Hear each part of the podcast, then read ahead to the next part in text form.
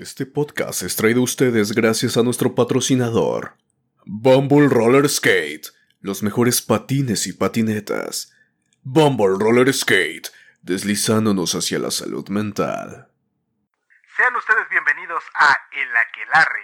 Este es un podcast donde queremos acercar a la psicología a la vida cotidiana.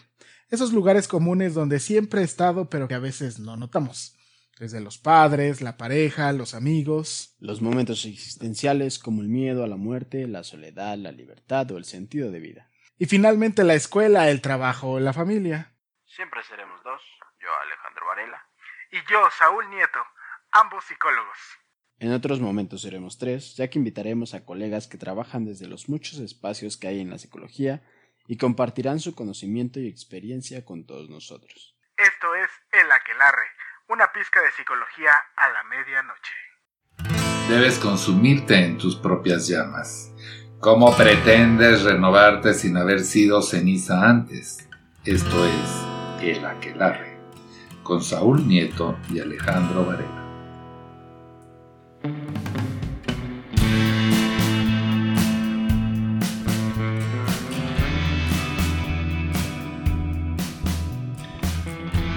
¿Qué tal? ¿Qué tal? Muy buenas tardes, muy buenas noches, muy buenos días.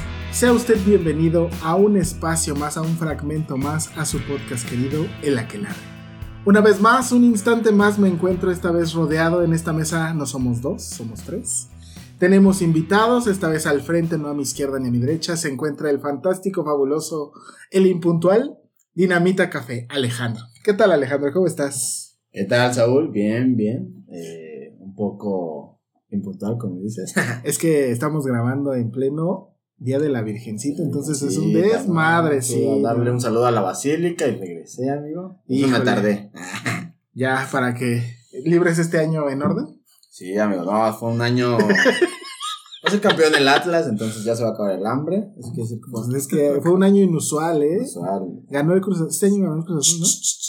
Ah, perdónenme, ¿por qué? Queridos podcast escuchas. Más el respeto. tercero, eh, así es, el tercero en esta mesa vuelve una vez más para volver a hacer también la saga de la discapacidad y ayudarnos a entender aún con mayor claridad todo lo que con ello trae. El psicólogo Isaac Ariok Arismendi o solo Ariok Arismendi o solo Isaac Arismendi. Como quieras, como quieras llamarme. Ya, Tú pues, puedes llamarme como quieras. Lo voy a llamar mi amor Arismendi.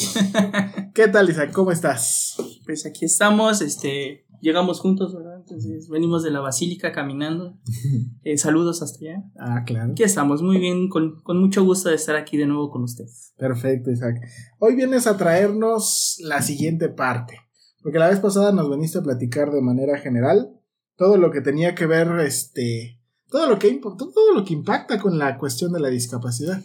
Así es, pues como, como recordarán, hablamos de mucho y a la vez no profundizamos también en Sí, muchas claro. de las cosas que dijimos, ¿no? Era justo Un como rechazo. exactamente un brochazo.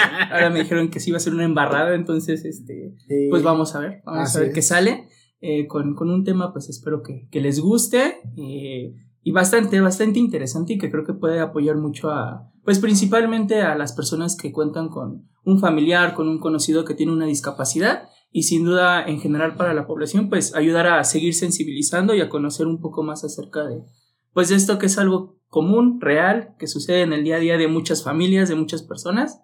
Ah, vamos a ver qué sale. Perfecto, pues, pues entonces vamos a darle. Capítulo número 34. La familia y los apoyos en la discapacidad. Ahí está.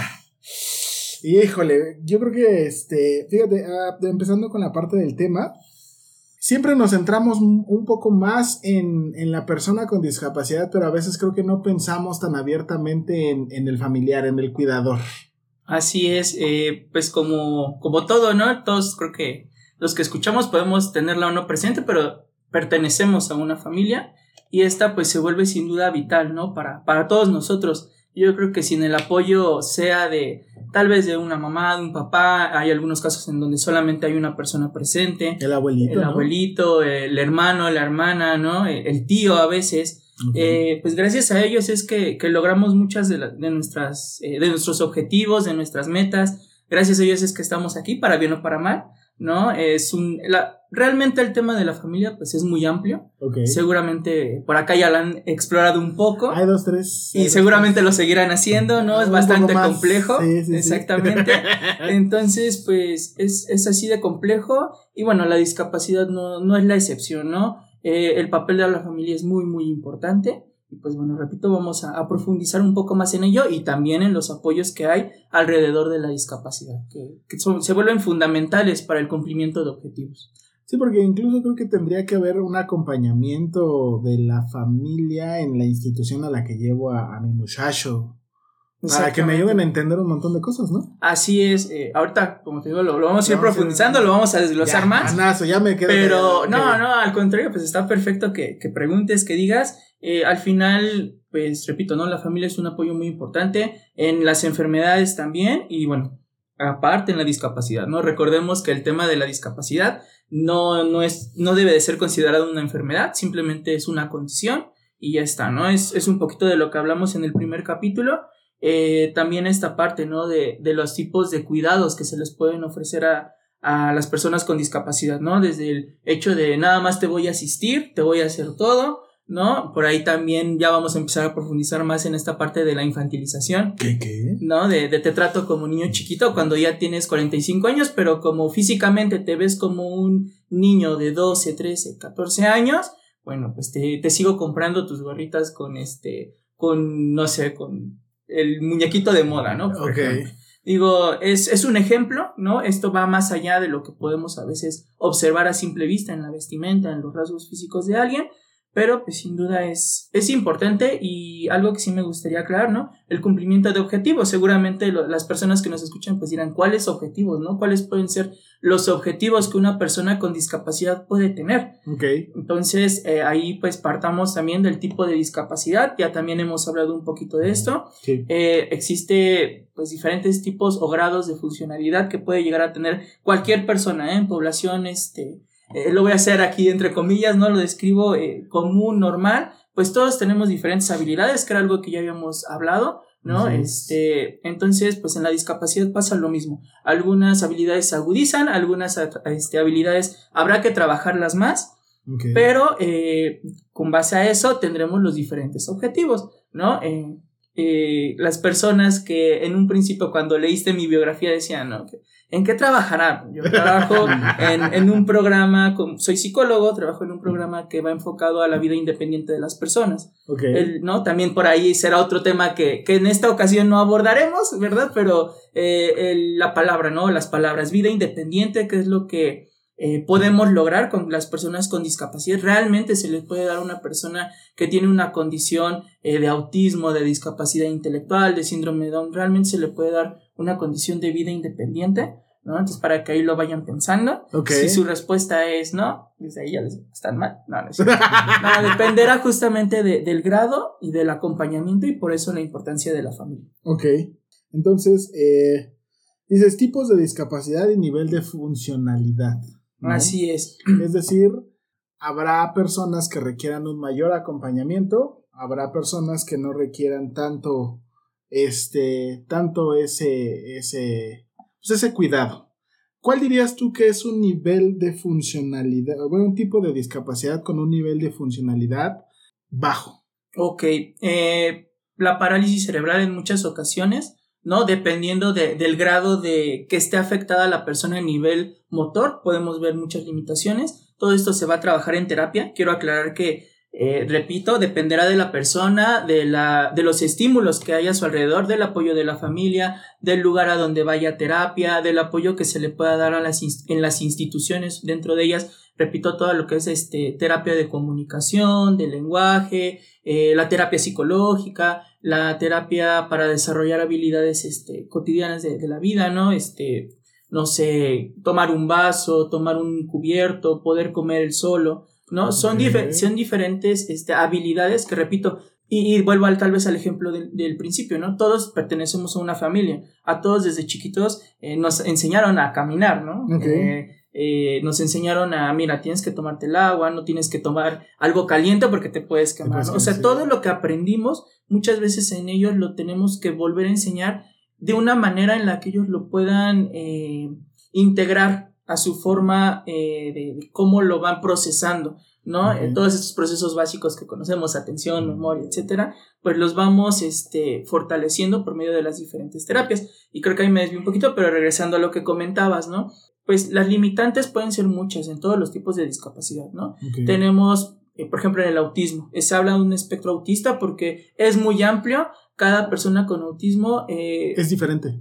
Bueno, puede, puede ser considerada, pues, todos somos diferentes al final de cuentas, pero el nivel eh, que demuestre dentro de este espectro autista puede ser eh, mayormente funcional o menor funcional, ¿no? Por ejemplo, algo que es muy identificable en las personas con autismo son toda la parte sensorial, ¿no? Ellos eh, tienen los... eh, Sentidos Los sentidos- muy avispados. exactamente, muy agudizados. Entonces, imagínate tú todo el ruido del metro con las luces de una discoteca, eh, por ejemplo, ay, me escuché bien, me siento con una- las luces de un antro, ¿no? Las luces de un antro, este, con el ruido de una televisión. 30. Y ya para los 30, saludos. Ok. Este, con el ruido de una televisión, con los ladridos de un perro, pero todo al mismo tiempo. Ay. Y aquí lo tienes aquí en los oídos, en tu cabecita, ¿no? Entonces, tienen muy agudizado esa parte. O la parte sensorial, ¿no? De, de por ejemplo, si tú metes eh, en una tina muchos frijoles y tú metes la mano, pues a ti no te pasa nada. No dices, ah, esta se siente rico, ¿no? Y te pones a jugar. sensación. Ellos muchas veces, o las personas en condición de autismo, eh, meten la mano o no la quieren meter porque esa sensación se multiplica por mil, se dispara, ¿no? Entonces, eh, repito, esta funcionalidad, pues, eh, puede Sí, o no desarrollar estas habilidades. Claro que se les da terapia para poder eh, sobrellevar de mejor manera esta condición y así como eso se agudiza, pues pueden tener una excelente memoria, ¿no? Pueden recordar todas las líneas del metro con cada estación y saber en dónde hay transborde y con cada nombre de- las todas las líneas que, que conocemos, ¿no? O pueden tener una excelente memoria para, no sé, eh, organizar cosas. ¿no? O para identificar, para clasificar cosas, ¿no? Por ejemplo, tenía eh, en su momento un, un joven con condición de autismo que era muy bueno armando rompecabezas, ¿no? Muy rápido. O para hacer trabajos muy simples, pero de una manera muy rápida y este... Pues así, así va pasando con cada discapacidad, te vas encontrando con diferentes formas, con diferentes, pues sí, dificultades como todo, pero repito, si la estimulación y la atención se da a tiempo y de manera constante, y repito, con, con el tema de que estamos tratando de la familia, pues se pueden lograr muchas de estas cosas que se vuelvan funcionales y que puedan desarrollar muchísimas habilidades, ¿no? Ok. Ha- había algo que, este, me pregunté, me cuestioné, me, me, me causó ruido, porque en algún momento lo platicaba con un paciente y creo que era algo importante y que atraviesa con esta parte de la familia. Nunca nadie espera que su hijo vaya a nacer con alguna discapacidad. Así es. ¿Qué pasó ahí? Híjole, pues es, es un tema bastante, bastante complejo eh, desde mi experiencia, ¿no? Eh, yo creo que aquí entra mucho y ya vamos entrando más de lleno a, a lo que es la familia. En el caso, pues, hablando de una familia nuclear, ¿no? Dígase, este, mamá y papá, o, o, bueno, una pareja co- común y corriente. este, ¿no? Cuando, cuando, pues te enteras, ¿no? Yo creo que es la ilusión primero de querer ser papá o mamá. ¿no? En el mejor de los casos, digo, sabemos que en ocasiones pasan, pasan cosas, pero eh, pues cuando es generalmente planeado, ¿no? Cuando estás planificando justo esta parte de, de la familia, justo pues no, tal vez no te pasa por la cabeza, ¿no? Si, si el hijo, la hija, eh, lo, que, lo, que quieres, lo que quieras tener, eh, pues resulta que, que nace en condición de discapacidad. ¿no? Y yo creo que justo es algo muy complejo, es algo que en la experiencia que tengo ya trabajando con, con familias, ¿no? Eh, principalmente con, con las mamás, es, es bastante complejo, te das cuenta y entiendes muchísimas cosas y justamente creo que ese aprendizaje enriquece a uno como profesional para justo venir a hablar en este tipo de programas y, y dar tips, dar eh, cierta información que ayude a, a, llevar esta situación, porque es una situación complicada, ¿no? Ahí entonces, pues, comenzaríamos por esta parte de la planificación familiar, ¿no? Sabemos que, pues, cuando una mujer se embaraza, tiene que ir a sus chequeos, tiene que estar, pues, en constante visita médica, ¿no? Ya sea al médico, al ginecólogo, y hacer estudios de rutina, etcétera, ¿no? Ultrasonidos, pero muchas veces eh, la discapacidad, pues, no la podemos observar desde ahí. Habrá cosas en los que sí, habrá casos pues, en los que hay que esperar a que, a que el producto se desarrolle, crezca y poder identificarlo. O sea que ya hay estudios que te dicen desde antes de nacer si ya trae algún En problema. algún Sí. caso, recordemos también eh, que la discapacidad, tal vez yo me centro porque mi experiencia está más basada en lo que es autismo, en lo que es discapacidad intelectual, en lo que es síndrome de Down, pero con- recordemos también que existe la discapacidad física, ¿no? Exacto. Entonces, por ejemplo, yo les puedo contar de, de mi papá. Mi papá no tiene su mano derecha totalmente desarrollada. Tiene Oh. unos pequeños deditos muy chiquitos. Entonces, eh, él lo que nos cuenta es que mi abuelita, que paz descanse, eh, tomó un medicamento porque le molestaba mucho una de sus muelas. Eran hace muchísimos años, ¿no? Entonces, en, ese, en esa época, pues sí, a veces pues te revisaba el doctor, pero se acostumbraba mucho a esta parte de, ay, pues me tomo lo que sea, ¿no? No hay la, ninguna... autome- la automedicación desde tiempos inmemoriales. Así es. Entonces, los doctores ya cuando mi papá nace, pues se lo achacan tal vez a esta parte del medicamento que no debía de haber tomado. Porque ¿no? hay, hay muchos medicamentos que dicen no, No tomar no durante el durante el embarazo. embarazo. O sea, oh. Entonces, pues vamos desde lo físico, ¿no? Hasta pues diversos tipos de enfermedades que se pueden llegar a heredar. Bueno, ese ya es otro tema, ¿no? Pero en este caso, pues mi papá entraría dentro de la discapacidad este, física. física. ¿no? Porque pues no tiene desarrollada la mano, eso no le ha impedido trabajar ni nada, al contrario, pues él normal, de hecho, pues desde que yo nací y recuerdo, nunca ha sido como impedimento para algo, ¿no? Es, es un, pues eso, o sea, no es una limitante como tal vez alguna persona o algunas personas lo podrían llegar a pensar. Entonces, justo eso lo van viendo desde los ultrasonidos, ¿no? Y por ejemplo, en el caso del autismo, eh, las pruebas que actualmente se hacen, pues sí tiene que ser una persona muy, muy, muy experta, especialista en el autismo.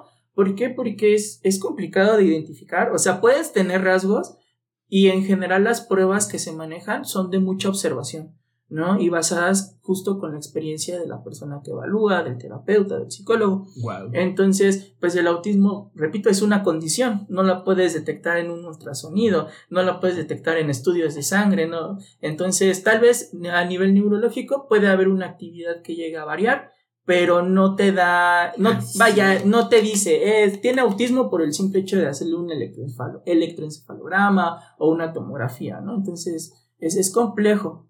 Ok. ¿Tienes idea de cuál? Ajá, a ver. No, Échale. es que iba a decir, este, con esta parte, que creo que tocaste algunos puntos que yo venía pensando. Esto de lo de la familia y el rol familiar, el cómo impacta, ¿no? El, a lo mejor que nazca un, un hijo, a lo mejor que ya detecten que tiene autismo, o esta parte donde dice que, según yo sí he escuchado que desde el ultrasonido, o estos que ya son como más sofisticados, que ya se ve como el niñito más como en 3D Ujú. según yo también ya puedes detectar en cierta etapa de- del embarazo si ya hay una malformación. Entonces, Exactamente. creo que ahí también hay otros dos puntos importantes de, pues todo esto de la discapacidad cambia, ¿no? Pero ¿qué pasa si alguien detecta a lo mejor una malformación física y decide, ¿no? Porque creo que es una decisión y creo que ahora se puede, o sea, si sí naces con una deformación física, los doctores sí te dicen que tienen la opción de que el producto siga eh, Gestándose. gestándose o ¿Abortar? según yo, sí, tienes esa opción. Entonces, eh, ahí habría un tema, ¿no? De que la gente Sí. podría hacer como esta opción y, porque yo he escuchado a mucha gente es como dice, es que justo a lo mejor, por ejemplo, en el caso de tu papá, ¿no? Alguien pens- pensaría, puede ser limitante. Claro. Y entonces, pues que no siga la, la vida y otra cuestión donde sí dicen, no, pues es que es una vida, ¿no? Entonces creo que ese es un punto importante porque impacta a la familia y otro también que estábamos hablando de las personas que nacen así, pero ¿qué pasa cuando ya llevas una vida y de repente sufres un accidente y también ahora eres una Claro. persona con discapacidad? Creo que eso también tiene otro impacto muy grande Totalmente, y cambia todo el rol que Así es. tiene la familia. ¿no? Sí, totalmente. En el caso de la primera pregunta, yo en lo personal desconozco eh, si ya avanzada la gestación detectan como esta parte, porque al final de cuentas, pues ya eh, al detectarlo, como lo dices, ¿no? Con todos los avances tecnológicos, pues se hablaría ya de un, de un producto que ya está este, Más avanzado, ¿no? Y tengo entendido, ¿no? Acorde a la ley, a todos estos movimientos ahorita que se están dando y que sin duda da para un debate muchísimo más amplio, totalmente. Este, Antes de las 12, antes de la semana 12. Exactamente, entonces ahí sí sería como una limitante, no tanto por la ley, tanto pues porque a esa a- es muy temprano para, para detectar, ¿no? Repito, no se ha Pues tres meses. desarrollado, pero al final de cuentas pues Sí, no se ha desarrollado por completo. no se. ¿no? sí, y, sí. y al final, pues sí, repito, es un tema que da para debate y, y creo que aquí me voy a ir un poquito a, a la parte que les mencionaba, ¿no? Como de, de la mujer, de la mamá, de la persona que es eh, quien va a, dar a vida, quien se va a aventar por los nueve meses que dura el, embarazo, ¿no? Al final, pues cada uno es respetable, ¿no? Yo siempre lo he dicho, es respetable la opinión que, que tú, que yo podamos tener como respecto al aborto, pero al final, pues en mi punto de vista, pues somos hombres, ¿no? Y, y claro que si estás involucrado en, un, en una situación eh, emocional de pareja, pues, y existe esa buena comunicación, pueden tomar la decisión, ¿no? Y repito, da para muchísimo, o sea, Sí, esto sí. entra en debate, entra en las relaciones de pareja, entra en la, la comunicación, las decisiones, ¿no? Por ejemplo, ahorita el tema que, que acabo de ver, ¿no? Del cual hablaron del perdón, ¿no? Ajá. O sea, son situaciones muy, muy complejas y que yo creo que en cada una de las relaciones va a ser diferente.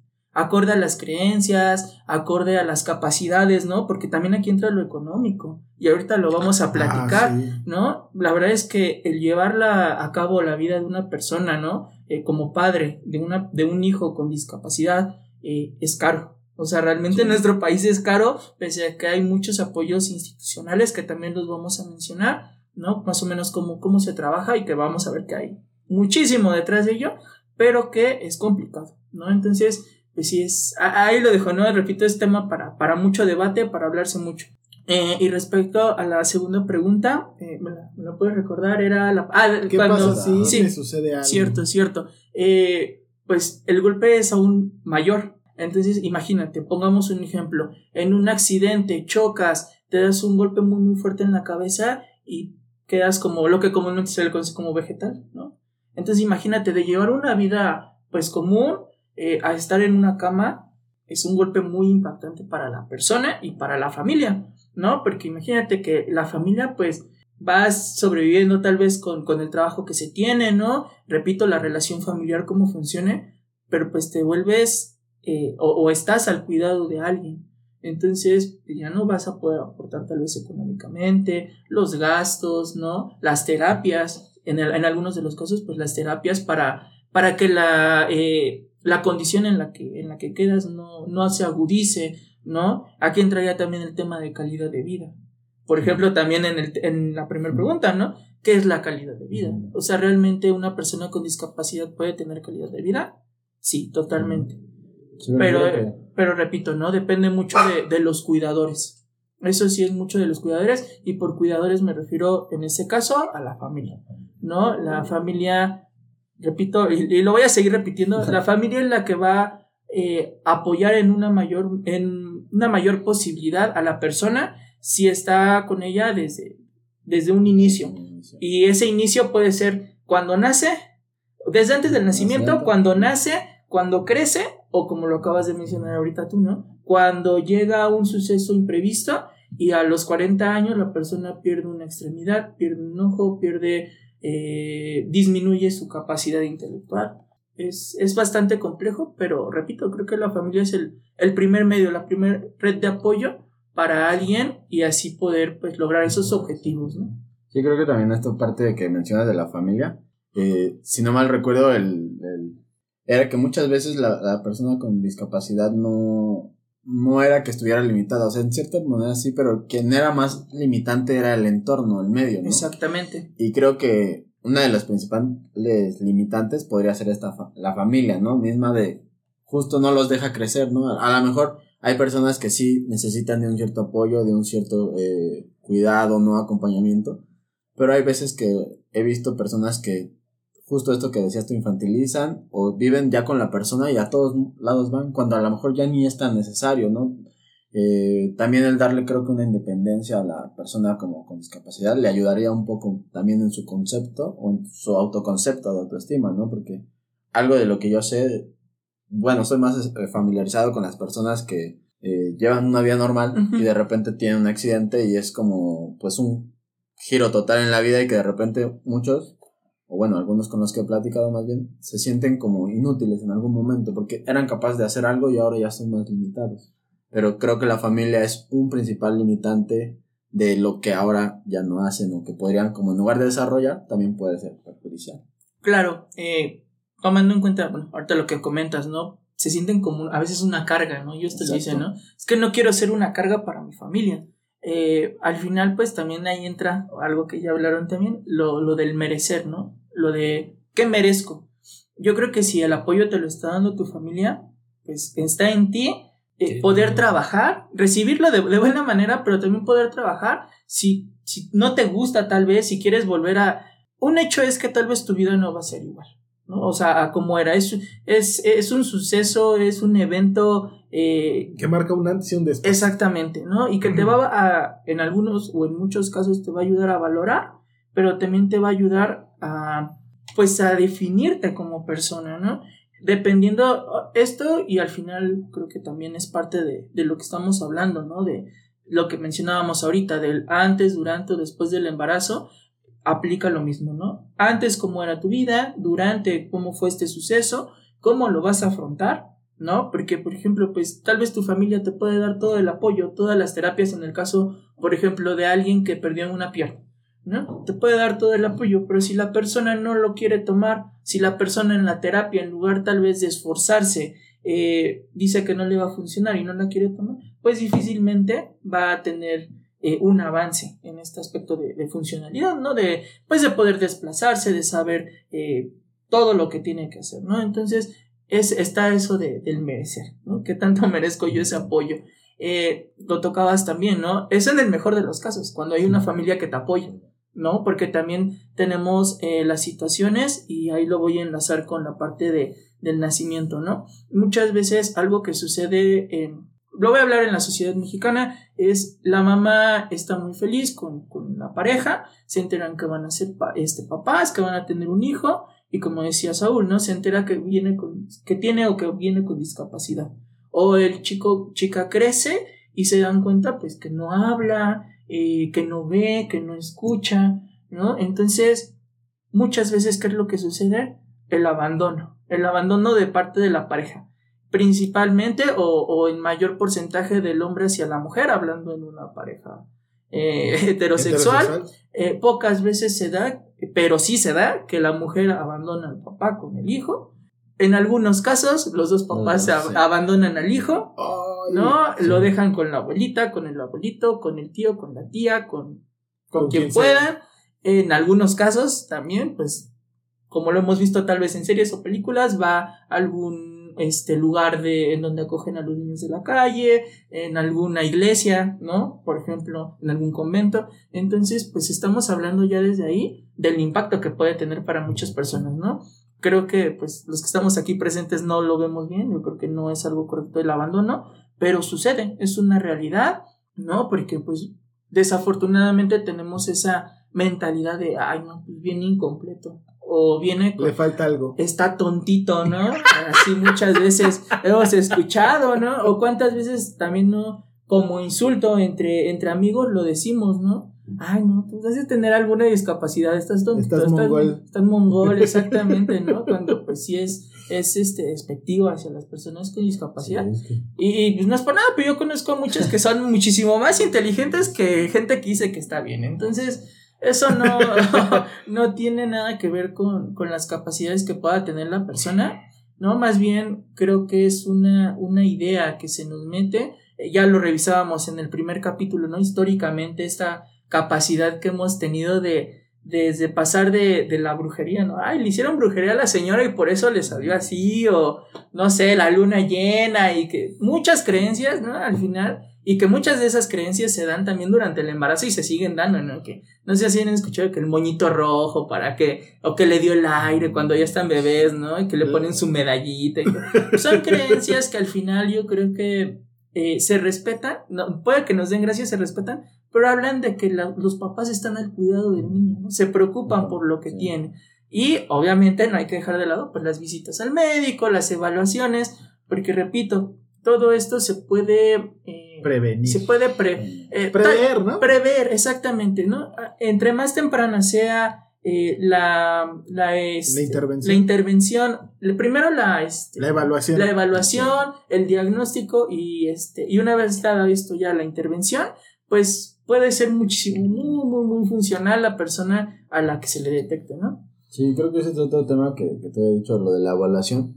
Yo creo que desgraciadamente en México y pues, en otros países con esto de la discapacidad no se tiene mucha información. Por ejemplo, eh, yo pues estoy estudiando psicología, pero al menos que alguien llegara a un paciente y que tuviera como algunos rasgos este, autistas, ¿no?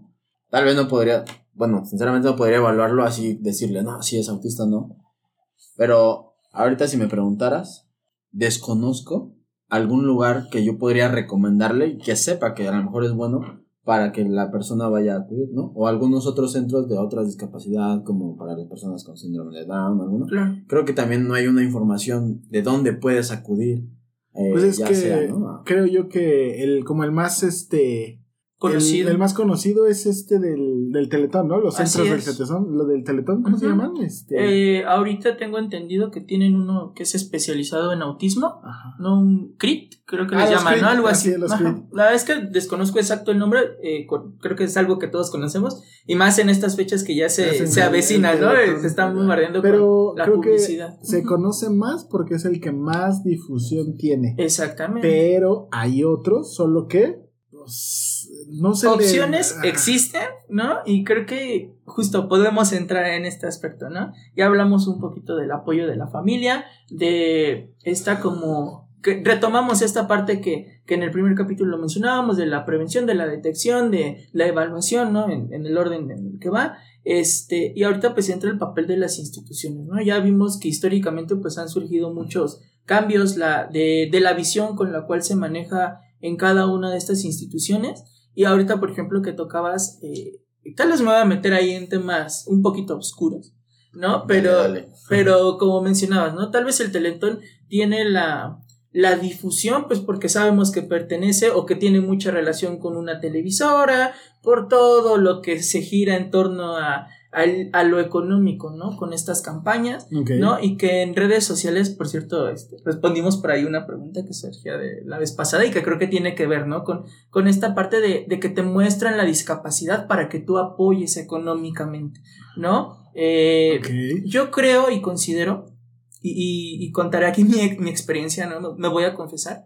Eh, yo creo que muchas veces justo, pues dependiendo de lo que estudiemos y repito, de, de cómo nos informemos, pues criticamos, tendemos a criticar, no, no apoyen al Teletón porque es lavado de dinero, porque pertenece a Televisa, chalala, chalala, ¿no? Todos los mitos, leyendas, tal vez verdades que existen alrededor de ello, pero cuando visitas uno, cuando te puedes adentrar un poco más a esto de la discapacidad, te das cuenta todo el beneficio que trae para cierta población. Sí. ¿no? Entonces, pues dice, híjole, pues de que me roben el dinero en otro lado a tal vez apoyarlo, pues lo piensas más, ¿no? No estoy diciendo con esto que apoyen o que no, cada quien tiene su punto de vista, pero al final de cuentas, ya cuando te adentras, en, en, mi, en mi experiencia pude visitar justo el de autismo, el, el teletón que se dedica o que está especializado a la atención con personas del espectro autista, y pues te das cuenta todo lo que realizan. Que es una chulada. Sí, la verdad es que es muy bonito.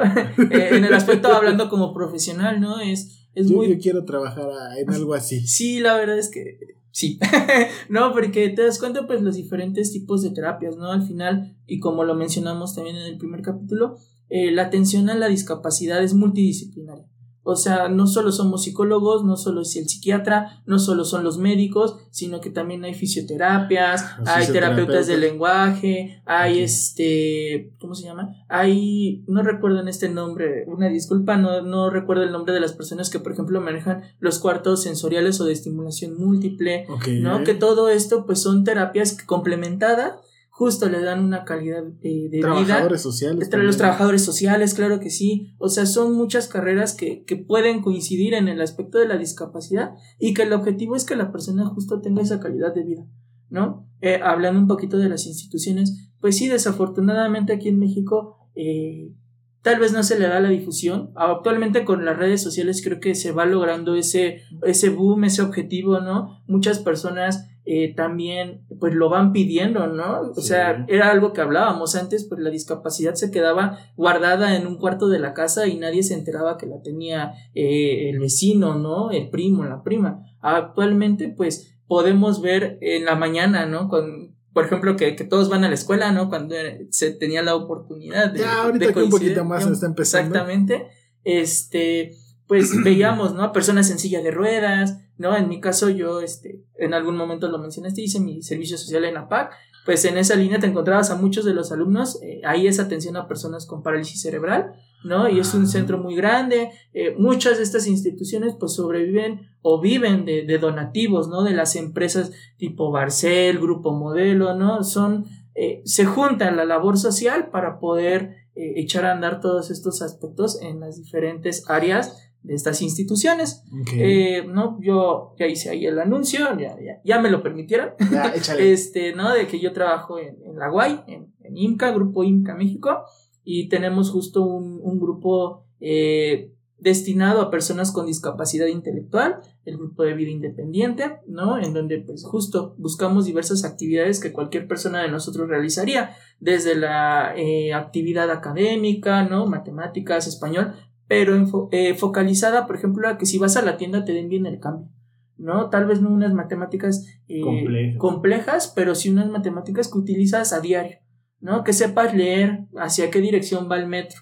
No, ahí no, lo- muchas veces, ahorita ya lo vamos a empezar a retomar, pues nos pueden encontrar ahí en el metro, porque justo andamos de un lado a otro, vamos a museos, ¿no? Trabajamos ¿Qué? la parte deportiva también. Que aparentemente cuando lo, lo mencionas es como de, ay, güey, leer el metro, pero en realidad sí tiene que ver con una cuestión de, pues uno siempre leyó el metro, pues claro que para nosotros es como una vacilada, pero Pero está. para estas personas que no tienen, que nunca han desarrollado esa capacidad al, al, al ritmo en que el grueso de la, de la población lo tiene, por supuesto que es importante. Claro.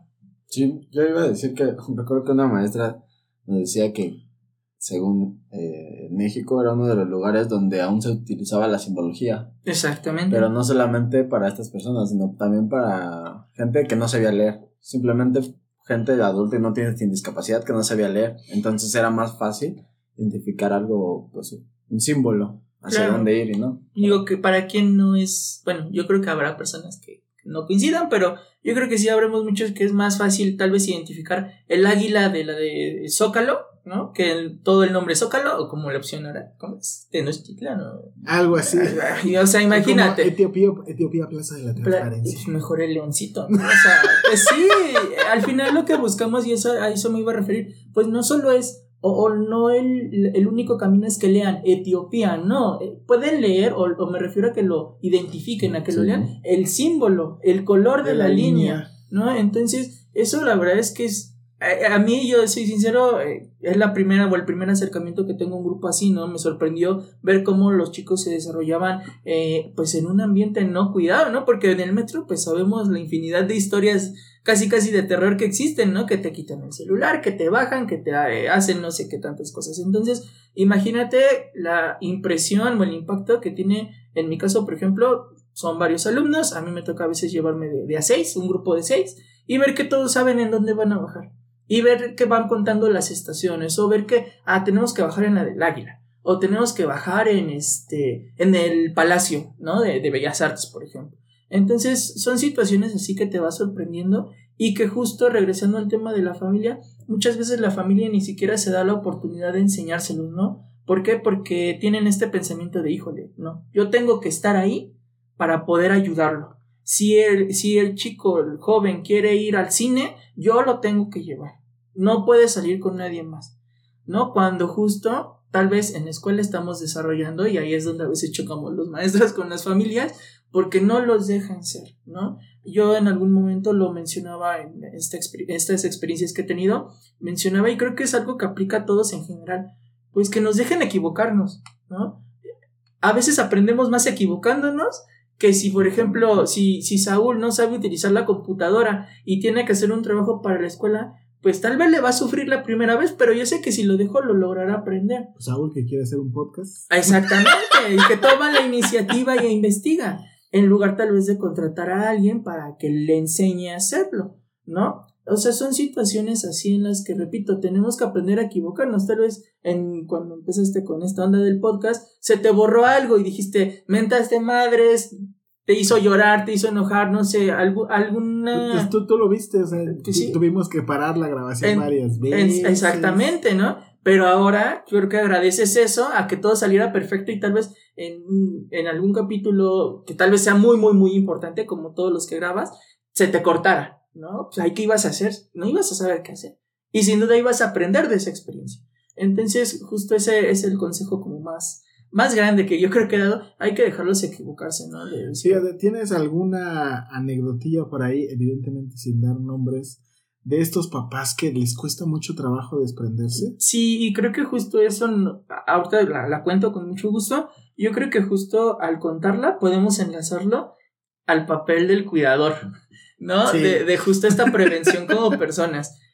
Al final, aquí estamos hablando de psicología, ¿no? Y, y ya ustedes han hablado en otros capítulos de la parte de la prevención, de en qué momento acudir al psicólogo, ¿no? Y de muchísimos temas que, repito, aplican a la perfección en la, en, en la vida de una persona, tanto con discapa- discapacidad como para la del cuidador o cuidador. Eh, repito, mi experiencia ha sido más enfocada a, a mujeres, ¿no? En el aspecto de que, pues justamente no, o sea, las, la mamá, la abuelita, la tía, la hermana, porque repito y recuerdo, eh, normalmente pues las dejan solas, ¿no? Y son la, la única red de apoyo que el chico o la chica con la persona con, discapacidad este, tiene, ¿no? Entonces, como maestro a veces es, es un poco frustrante, ¿no? El dar alguna indicación y el ver que, que no la cumplen, pero no porque no te hagan, no porque no lo quieran cumplir, sino que porque muchas veces no logran ver el objetivo, ¿no? Es tan, tan normalizado el hecho de, de no, es que yo tengo que estar para mi hijo, para mi hija toda la vida. Y no me importa, ¿no? Yo voy a estar. Cuando pues muchas veces ya son personas adultas, ¿no? Ya hablamos de una edad avanzada. Eh, desafortunadamente, pues creo que ninguno de aquí ha descubierto el, el, este, la poción para vivir eternamente. Entonces va a llegar un punto en el que todos vamos a morir.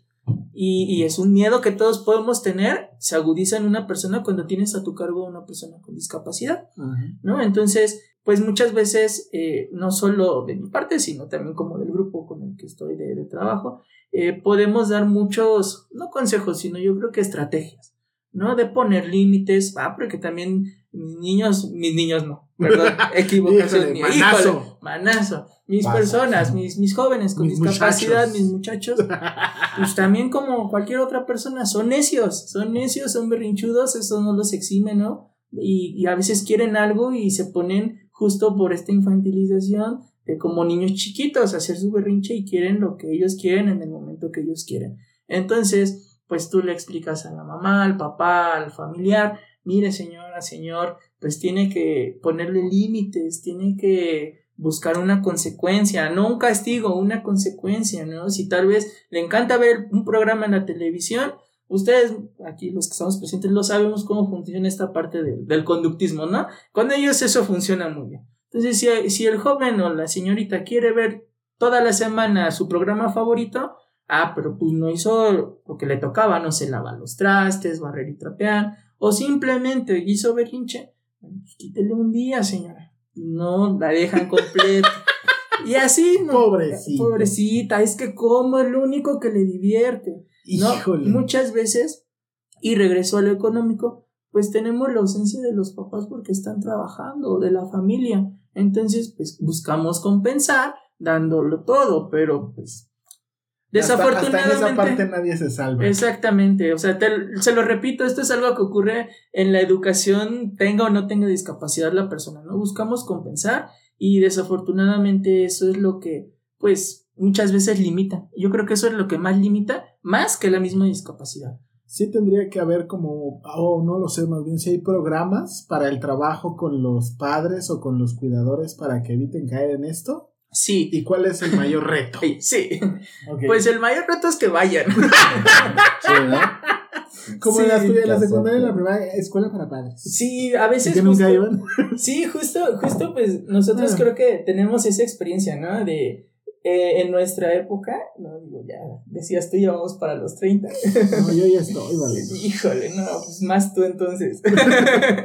Pero bueno, nos llegó a tocar justo esto de escuela para padres. Yo por ahí en mi casa todavía veo que, que mis papás arrumbaron unos libros, ¿no? Que justo decían, escuela para padres 1, para padres 2 y así, ¿no? Donde te daban como estos tips de cómo eh, educar, ¿no? Más que educar, pues de cómo manejar situaciones, ¿no? Digo, los berrinches, las rabietas, que son muy comunes a esa edad. Entonces, pues sí, lo que más cuesta a veces es que pues puedan participar. Muchas veces, pues, entendemos, ¿no? Repito, eh, el estar el estar en un trabajo, el, el, tener esta parte de la preocupación de, de, poder llevar pan a la casa, de poder darle una vida digna, ¿no? De, de o, o, tal vez ni digna, ¿no? En el aspecto de que buscan más, pues ir viviendo al día, ¿no? Sabemos cómo es la situación económica en nuestro país, que, que está muy, a veces muy desbalanceada, entonces, esas, todas esas preocupaciones a veces pueden llegar a justificar, ¿no? Pero, pues justo en, en nuestro caso, lo, no, lo, no me toca trabajarlo a mí directamente, pero sí tengo entendido que no es el único lugar, sino en las instituciones a las que pertenecen, no sé, personas con autismo, con, con las diferentes discapacidades que ya hemos mencionado, se brinda o se abre este aspecto hasta en el mismo seguro social, ¿no? Okay. Eh, dígase seguro social, este, ISTE, eh, por ejemplo, también ahorita iba, iba a mencionarlo, ¿no? En el DIF, ¿no? En Ah, el mismo sí, DIF que es en el Estado de México, en donde se trabaja toda esta onda de. Por ahí vas a tener seguramente una invitada Ah, que te hablará más de ella. Claro, si está escuchando esto, viene por ti. Prepárate, cita. prepárate.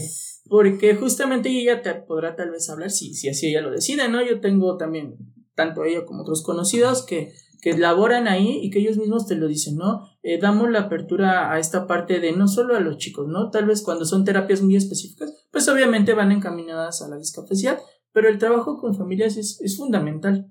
Entonces, justo es la labor del psicólogo, el abrir grupos de, de escucha, ¿no? Grupos de familias, grupos de hermanos, para justo cuidar esta parte de la salud mental del cuidador. Y por cuidador me refiero a papá, mamá, eh, la persona que está a cargo de la persona, el abuelito, la abuelita, el hermano, la hermana, dependiendo de la edad, el tío, el conocido muchas veces, ¿no? Como ya lo platicamos durante este episodio, eh, la persona que esté a cargo, pues no tiene que dejar al lado y, y sí es un foco importante, pues porque muchas veces el cansancio crónico que se va generando, imagínate tú el estar al cargo de una persona durante toda tu vida, Sí, renunciar a la tuya, ¿no? También. muchas veces, pero justo ahí es donde entra el papel del psicólogo, en donde ver, ahí señora. está nuestra labor, A decir, ver. señora, sí, tiene un hijo con discapacidad, o señor, tiene un hijo con discapacidad, pero eso no es lo limitante para que usted continúe con su vida.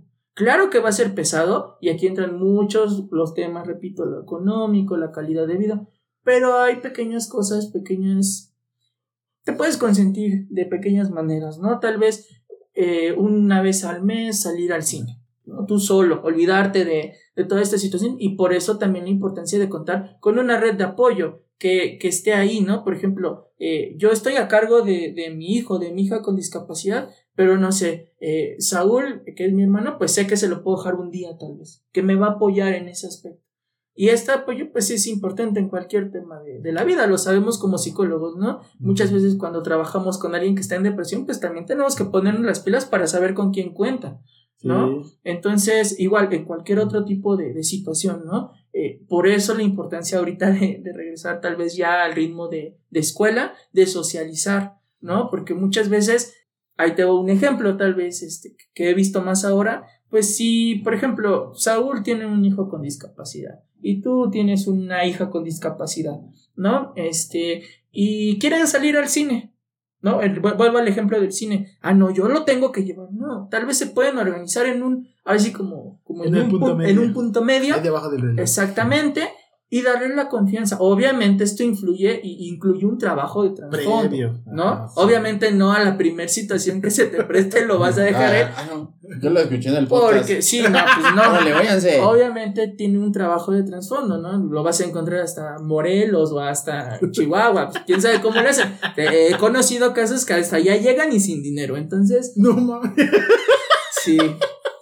Entonces, Hasta Chihuahua. hasta allá. Acapulco, o sea, Y sin dinero. y sin dinero. Entonces, Miren, querer es poder. Exactamente. Yo quejándome. Ajá. Podía llegar.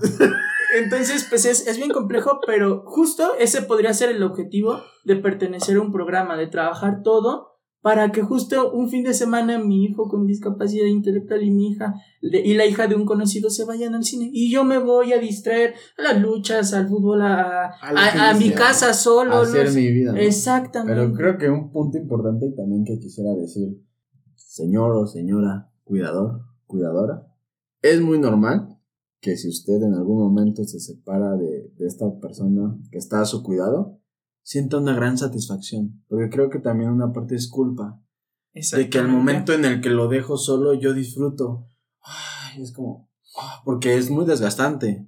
Las personas cuidadoras sí están muy desgastadas. En la escuela yo veía muchos que tenían. Bueno, esto del burnout, que, ¿no? que están cansados y esto. Pum, los principales de que sufren de eso también son los cuidadores. Entonces, si usted que nos escucha siente un gran alivio al dejar a su hijo, hija, a la persona que esté a su cuidado, es normal. No sienta mal, Es es, normal, es válido. ¿Por qué? Porque, como hemos dicho, a lo mejor tomó la decisión de dejar momentos de su vida para estar al cuidado, pero eso no significa que se deje a usted de lado. Entonces, creo que una parte, como bien decía Isaac, pues acudir a terapia, también la persona que está en discapacidad puede acudir a terapia, ¿no? Dependiendo, ¿no? Incluso lo que decía, si alguien tuvo un accidente y queda, también para saber qué decisiones puede tomar de su vida, cómo puede hacer, si su familia es quien lo limita, cómo él puede también ponerle límites a su familia, ¿no? También ahí dependiendo de la discapacidad. Exactamente. Sí, eso, eso que dices es importantísimo porque justo, ¿no? Eh, Tal vez tomando este mismo ejemplo, ¿no? Ah, pues se fue al cine, uy, me voy a sentir preocupado porque...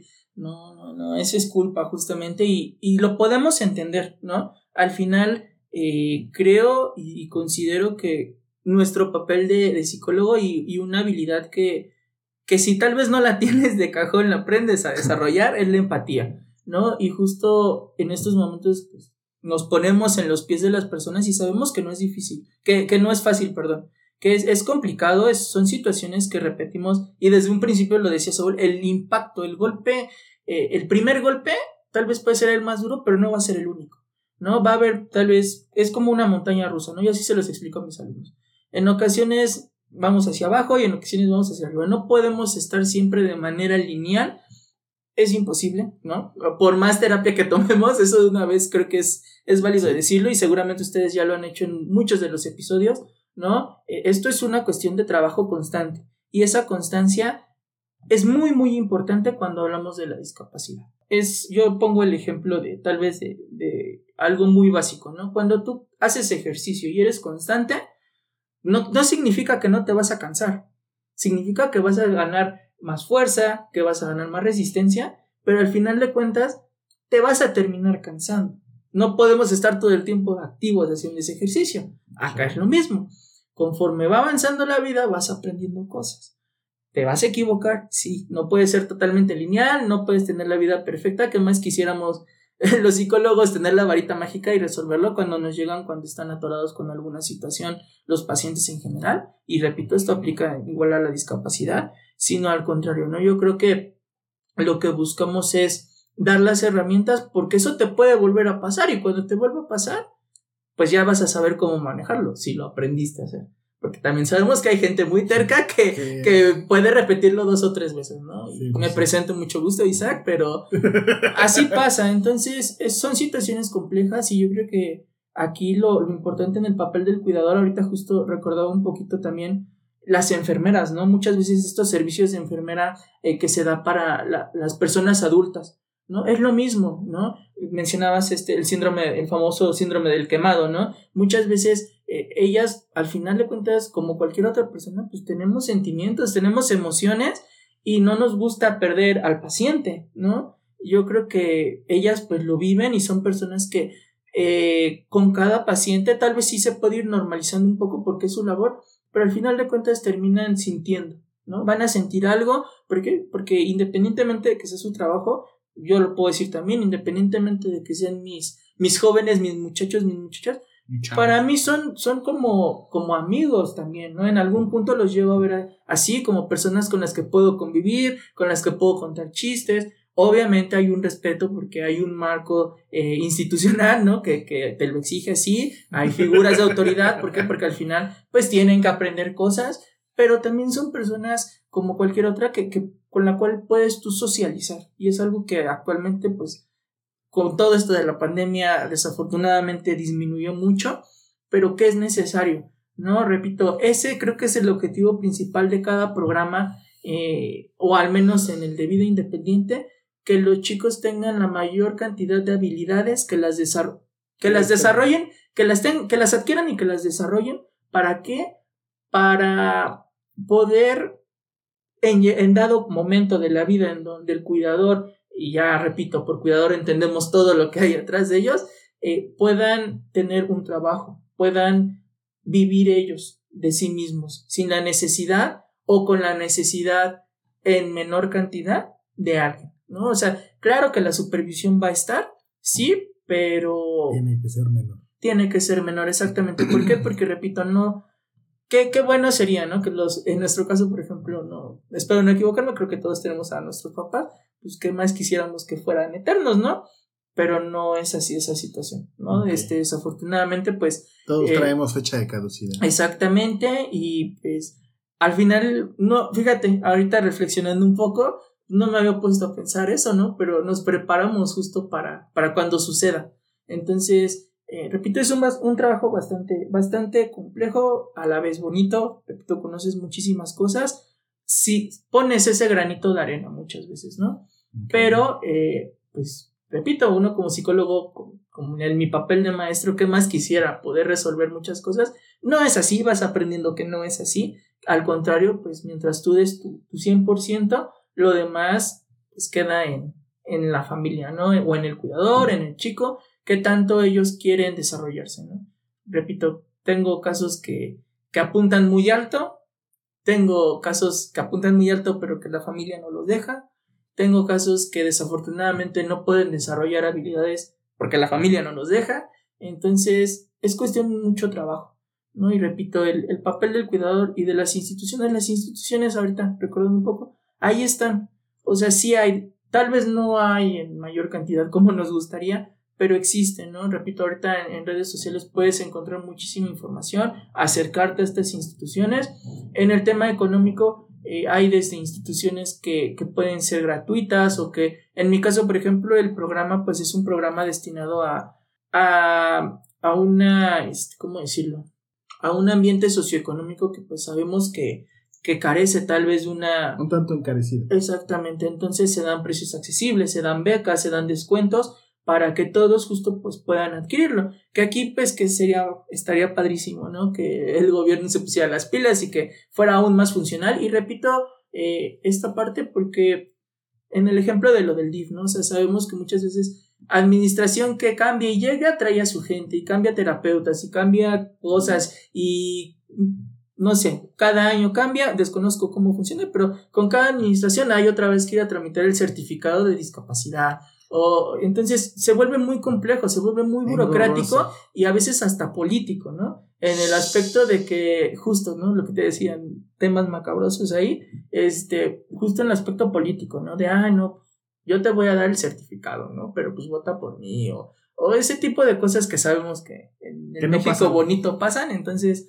pues son, son esas situaciones y al final de cuentas eh, eh, es buscarle, la verdad es eso, es buscarle eh, el consejo que yo puedo dar y ese sí es consejo, que no se rindan en el aspecto de buscar lo mejor para la persona que tienen, ¿no? Porque repito, la mayor satisfacción que les va a dar no es que curse todo el programa con excelentes calificaciones o, o, o que desarrolle habilidades, sí, claro que es importante, pero la mayor satisfacción es yo creo que ver a esa persona realizada con lo que ella quiere, darle voz y voto, porque también esa es otra. Muchas veces no se las dan. Entonces.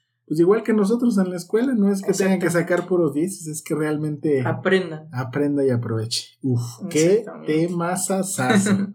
este. Nos estarás compartiendo dónde buscarlos en, en internet y demás. Si gustan, bueno, yo las que conozco eh, son poquitas, ¿no? Si gustan, eh, Pues más bien, este, me, ahora sí, sí que me comprometo a mandarte una lista, ¿no? Con, sí, las- con y, eh, más. para poderlas agregar justo en las descripciones de este capítulo en todas nuestras plataformas, este, en YouTube y ah, para colgarlas entonces en, en Claro en nuestras redes sociales. Entonces, híjole, pues adelante Alejandro, suéltate las redes. Claro que sí, recuerden, estamos en YouTube, en Facebook, en Instagram, como La Aquelarre Podcast. Eh, estamos en las plataformas de podcast, principalmente en Spotify, en Apple Podcast, en Google Podcast. Y pues no se olviden de suscribirse, seguirnos, comentar, compartir. Si tienen algunas dudas, el capítulo pasado había algunas dudas, hay otros capítulos donde igual generan dudas, cuestiones así. Adelante, no duden en mandarnos mensaje, incluso si usted también no necesariamente debe tener algún problema, pero si decide que Isaac es una buena voz para acompañarlo en un proceso terapéutico, eh, este, pues mándanos mensajillo, igual que como con otros invitados, y nosotros haremos llegar sus datos a el psicólogo en cuestión. En este caso, pues Isaac. Qué gusto tenerte aquí. Qué, qué gusto que estés, este, que nos hayas venido a platicar ahora de esta parte. Por supuesto, tienes que venir a continuar con la trilogía. Este, ¿algo más que quieras agregar? No, pues simplemente darle las gracias por la oportunidad de compartir un poquito de, de lo que sabemos, de lo que hemos aprendido y pues sin duda muy enriquecedor, ¿no? Ya me llevó a mí hasta la reflexión, esperemos que, De que como, 20. como bien, no, que como bien dices tú, ¿no? La, la voz sea un poquito de, de esperanza, ¿no? Creo que me quedo con eso. Es, es mi labor, es mi intención, justo poder eh, ahí prender foquitos en las personas. Y es que eso, que no se rindan, que, que busquen las opciones para que puedan tener una mejor calidad de vida. Creo que en eso lo, lo puedo resumir. ¿no? Perfecto, pues. Finalmente, vamos a mandarle el agradecimiento al todo el trabajo creativo, al director, auxiliar, maestro, genio, vivo, Paquito Ibarra. Acuérdense de apreciar sus, eh, su trabajo en nuestras redes, principalmente en Instagram. Todo lo que hacemos es viene de esa cabecita loca, de ese ingenio suyo. A nuestro, al maestro, Un saludo al, al maestro Paquito. al maestro Paquito, sí. Al maestro del drama. Este, Isaac, aviéntate el cierre con la frase de la semana, por favor. Ah, ok, dice, la familia es vital para el cumplimiento de objetivos en la discapacidad. Ya lo tienen. Escúchenos, síganos, compártanos, hagámonos virales, que esto llegue a muchas personas. Que tengan una excelente semana, un excelente día, un excelente lo que sea. Nos vemos la próxima. Hasta luego. Adiós.